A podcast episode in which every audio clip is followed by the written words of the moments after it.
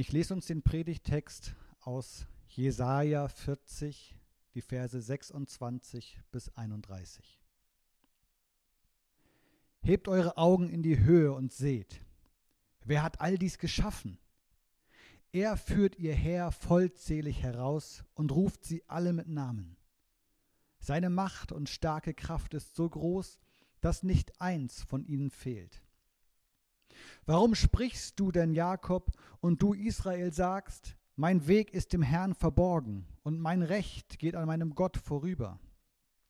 Weißt du nicht? Hast du nicht gehört? Der Herr, der ewige Gott, der die Enden der Erde geschaffen hat, wird nicht müde noch matt. Sein Verstand ist unausforschlich. Er gibt dem Müden Kraft und Stärke genug dem Unvermögenden.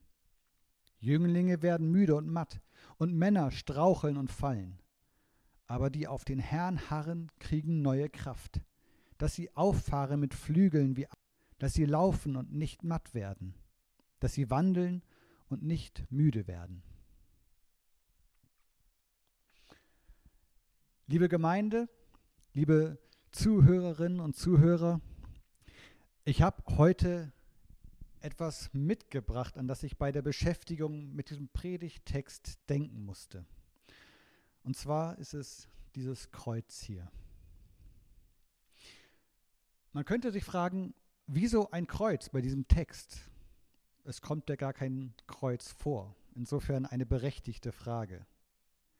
Und das Kreuz ist ja auch kein Symbol, das im Ersten Testament, also in der jüdischen Bibel, woher dieser Text herkommt, eine Rolle spielen würde. Also auch in diesem Prophetentext spielt das Kreuz erstmal eigentlich keine unmittelbare Rolle. Es geht ja nicht mal um Jesus. Es geht stattdessen um ein ganzes Volk, das eine tiefe Krise erlebt, über das Ereignisse hereingebrochen sind, denen es machtlos ausgeliefert war. Eine Krise, der die ganze, die die ganze Bevölkerung eines Landes nur noch zu Zuschauern werden hat lassen, die hilflos miterleben mussten, was da gerade mit ihnen geschieht. Und diese Krise war kein Ereignis, von dem man sagen könnte, naja, bei Licht betrachtet ist es ja nicht so schlimm. Das wird schon vorübergehen und alles wird wieder in Ordnung. Nein, das, was da passiert ist, das hat die Menschen ganz essentielle Fragen stellen lassen, weil ihr eigenes Leben ganz essentiell betroffen war, weil es um Leben und um Tod ging, weil das normale Leben unterbrochen und komplett auf den Kopf gestellt worden war.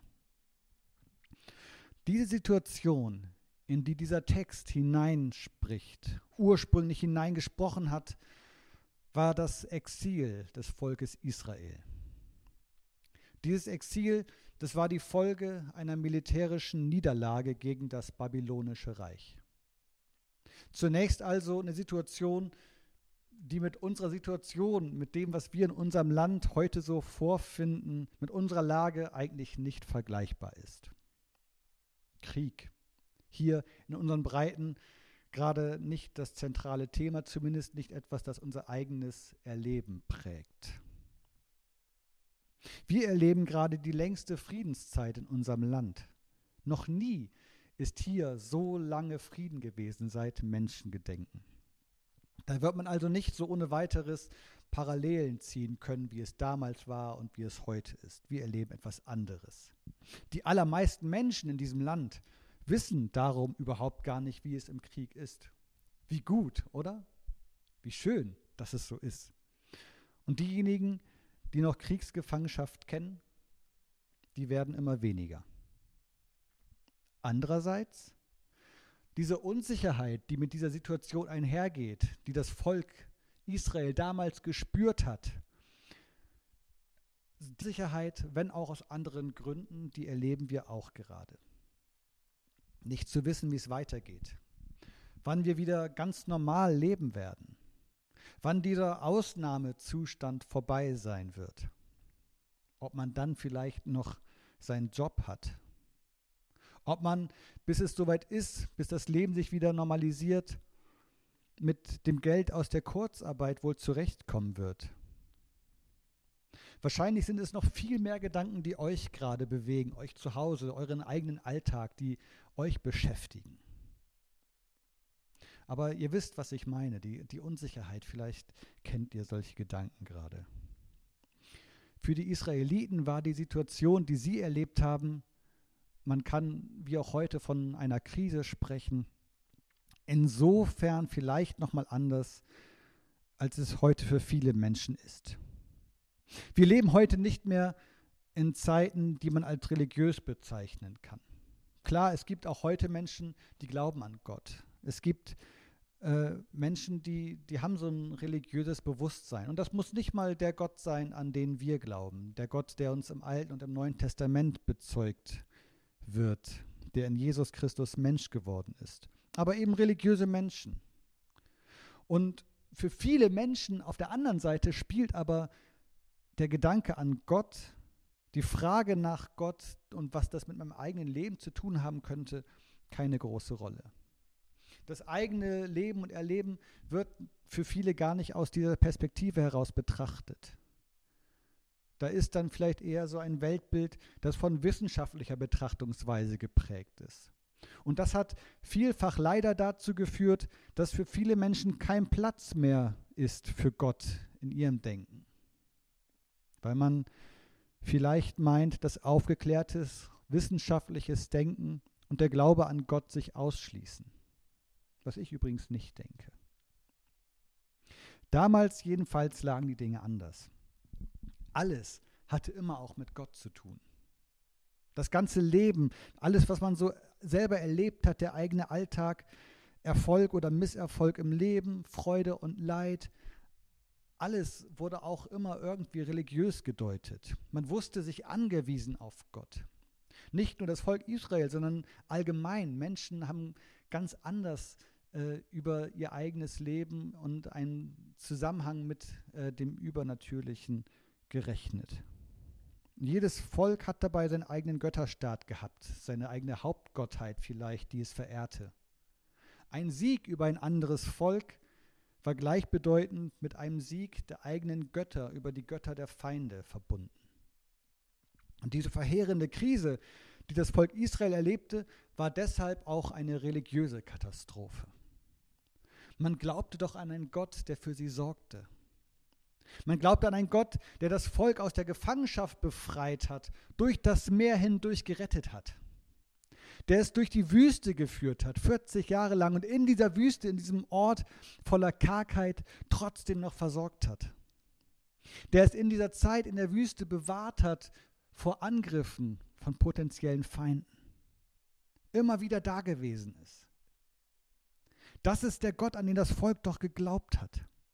Doch jetzt war man unterlegen gegen ein Volk, das einen Götzen anbetete, Marduk. Ein Reich, in dem man nichts hielt von dem lebendigen Gott Israels, sondern sich Figuren machte, von denen, vor denen man niederfiel, dem man Opfer darbrachte, obwohl es doch nach israelitischer Überzeugung nicht mehr waren als Gegenstände, vor denen man dort niederfiel. Geschnitzte Figuren von Menschen gemacht, leb- und kraftlose Gegenstände. Aber das Leben hatte gezeigt, die Armeen, die diesen Götzen folgten, waren siegreich gewesen gegen die Streitmacht Israels. Kleine, handgeschnitzte Figuren, die man zu Hause auf seinem Hausaltar aufgebaut oder vielleicht sogar im Reisegepäck mit dabei hatte und die bequem in die Hand passten. Sie schienen mächtiger zu sein als der Gott, von dem man sich kein Bild machen sollte. Zwangsläufig musste sich die Frage stellen, war Gott doch nicht dieser mächtige Gott, für den man ihn gehalten hatte? War er womöglich sogar nur ein Hirngespinst? Ein frommes Wunschdenken vielleicht, an das man sich geklammert hatte, das aber der Prüfung der Wirklichkeit, in dieser Prüfung der Krise wirk, wirkungslos und machtlos war. Worauf hatte man seine Hoffnungen da bloß gesetzt? Ganz ähnliche Fragen mögen sich viel, viel später wohl auch die Jünger Jesu gestellt haben, nachdem ihr Meister ans Kreuz geschlagen wurde und dort gestorben war. Auch für sie stand alles auf dem Spiel. Sie hatten sich ihm angeschlossen, ihm, indem sie den Christus sahen.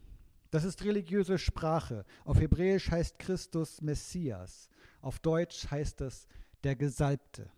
Gemeint ist damit die Person, die von Gott dazu ausersehen ist, sein Volk zu befreien, einzugreifen und wirklich etwas zu verändern in dieser Welt. Das also hatten sie in Jesus gesehen, in diesem Sohn eines Bauhandwerkers aus Nazareth. Und sie mussten jetzt erleben, als er dort am Kreuz gestorben war, wie ihre Hoffnungen mit ihm am Kreuz starben. Worauf hatten sie da ihre Hoffnungen bloß gesetzt? Und ganz ähnliche Fragen haben sich Menschen immer wieder gestellt und sie stellen sie bis heute, wenn sie erleben, dass sie in Krisen geraten, von denen sie denken, dass sie doch Gott davor hätte bewahren müssen. Und immer wieder fragen sich dann Menschen, worauf habe ich da bloß meine Hoffnung gesetzt? Ja, ist doch eine berechtigte Frage. Wo ist denn Gott? Wenn es ihn gibt, warum zeigt er sich dann nicht? Warum bewahrt er dann eigentlich nicht vor diesen Krisen? Oder vielleicht die größte und die schwierigste Frage in solchen Situationen, warum lässt Gott das zu? Den Krieg, das Leid, den Schmerz, die Gewalt, den Hass, den Hunger, die Unterdrückung, die Krankheit, das Virus. Vielleicht bewegt dich gerade so eine Frage ja ganz aktuell. Und vielleicht steckst du jetzt gerade in einer Situation, in der du dir wünschst, dass einfach nur alles vorbei sein soll, auf ganz wundersame Weise. Und möglicherweise denkst du, dass jetzt sowieso nur noch ein Wunder helfen kann. Worauf also soll man da seine Hoffnung setzen? Wer in einer solchen Situation ist, wer jetzt gerade so eine Krise erlebt oder irgendwann in seinem Leben schon mal so eine Krise erlebt hat, der weiß, wie es passieren kann, dass man nur noch den Blick für diese Situation hat. Dass man nur noch den Blick für diese Krise gerade hat. Man verkrümmt in sich selbst, in seinem Starren auf das Problem. Im Tunnelblick verschwimmt alles andere. Doch kommt man dabei der Antwort wirklich näher? Finden sich im verkrampften Starren auf sich selber Findet sich da die Antwort auf das Warum? Oder kann es diese Antwort überhaupt geben? Gibt es überhaupt irgendwo die Antwort darauf, warum es das Leid gibt? Warum Gott das zulassen kann? Ich glaube, dass es darauf keine allgemeingültige Antwort geben kann. Diese Frage ist viel zu komplex für eine einfache Antwort. Auch wenn ich schon glaube, dass man durchaus für sich selber oft in solchen Situationen Antworten finden kann. Die Frage nach dem Warum jedenfalls, sie wird hier in dieser Situation, in diesem Text nicht beantwortet. Nein, stattdessen wird denen in der Krise gesagt, hebt eure Augen auf. Löst euch aus der Verkrampfung. Schaut nicht mehr nur auf euch selber. Schaut stattdessen nach oben und bekommt eine neue Perspektive. Gott ist größer als eure Probleme. Ihr habt es nicht mit einem Taschengott zu tun, der bequem in die Hand passt, aber letztlich nur von Menschen gemacht ist. Ihr habt es mit dem zu tun, der diese Welt gemacht hat. Ihr habt es mit dem zu tun, der das ganze Universum geschaffen hat. Die Sterne, alle Galaxien sind aus seiner Schöpferhand. Und diesem großen Gott seid ihr nicht egal. Euer Schicksal lässt ihn nicht kalt. Er schaut nicht teilnahmslos zu, so als ginge ihn das alles nichts an.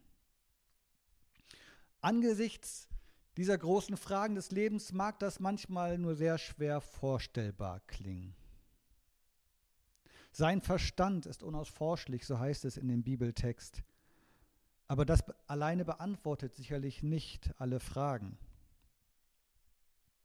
Dem Propheten ist auch hier nicht die Antwort auf alle Fragen in den Mund gelegt, aber er hat eine Zusage Gottes für das Volk. In eurer Situation seid ihr nicht allein. Gott ist bei euch. So unverständlich es sein mag, dass Gott nicht vor der Krise bewahrt, so fest steht die Zusage, Gott ist in der Krise gegenwärtig. Er wird nicht müde noch matt. Er gibt dem Müden Kraft und Stärke genug dem Unvermögenden. Die auf den Herrn harren, kriegen neue Kraft, dass sie auffahren mit Flügeln wie Adler, dass sie laufen und nicht matt werden, dass sie wandeln und nicht müde werden. Das ist kein Gott, den man sich selber schnitzt und der bequem in die Tasche passt. Das ist lebendige Lebenskraft. Die Zusage, die dem Volk Israel damals gegolten hat, sie gilt seit dem Kreuz jedem, der sich Gott zuwendet. Der droht, in den Fluten des Lebens zu ertrinken und dem alles zu viel wird. Das ist es, woran mich dieses Kreuz erinnert. Auch wenn es super in meine Hand passt und geschnitzt ist. Ich bin aber weit davon entfernt, dieses Kreuz anzubeten oder es, oder es zu vergötzen. Aber ich habe es beim Gebet manchmal in der Hand und es erinnert mich. Es hilft mir immer wieder zu verstehen, Gott hat die größte Krise des Lebens überwunden am Kreuz. Nicht aus der Ferne, nicht im sicheren Abstand, ohne dass es ihn wirklich betreffen würde, sondern mittendrin. Er hat sich selbst der Krise des Todes ausgesetzt. Jesus, der zuvor selbst Angst gehabt hat, seine Jünger, die im Begriff standen, alle Hoffnung zu verlieren, sie haben erlebt, die Lebenskraft Gottes ist größer als diese Krisen. Diese Wahrheit, sie gilt bis heute.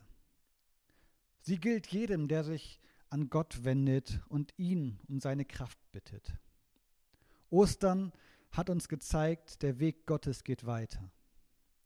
Der Weg des Lebens geht über den Tod hinaus.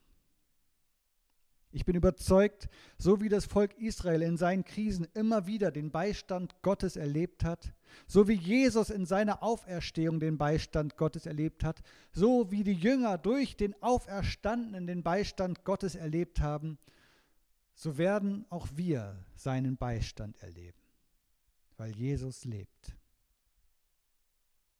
Amen.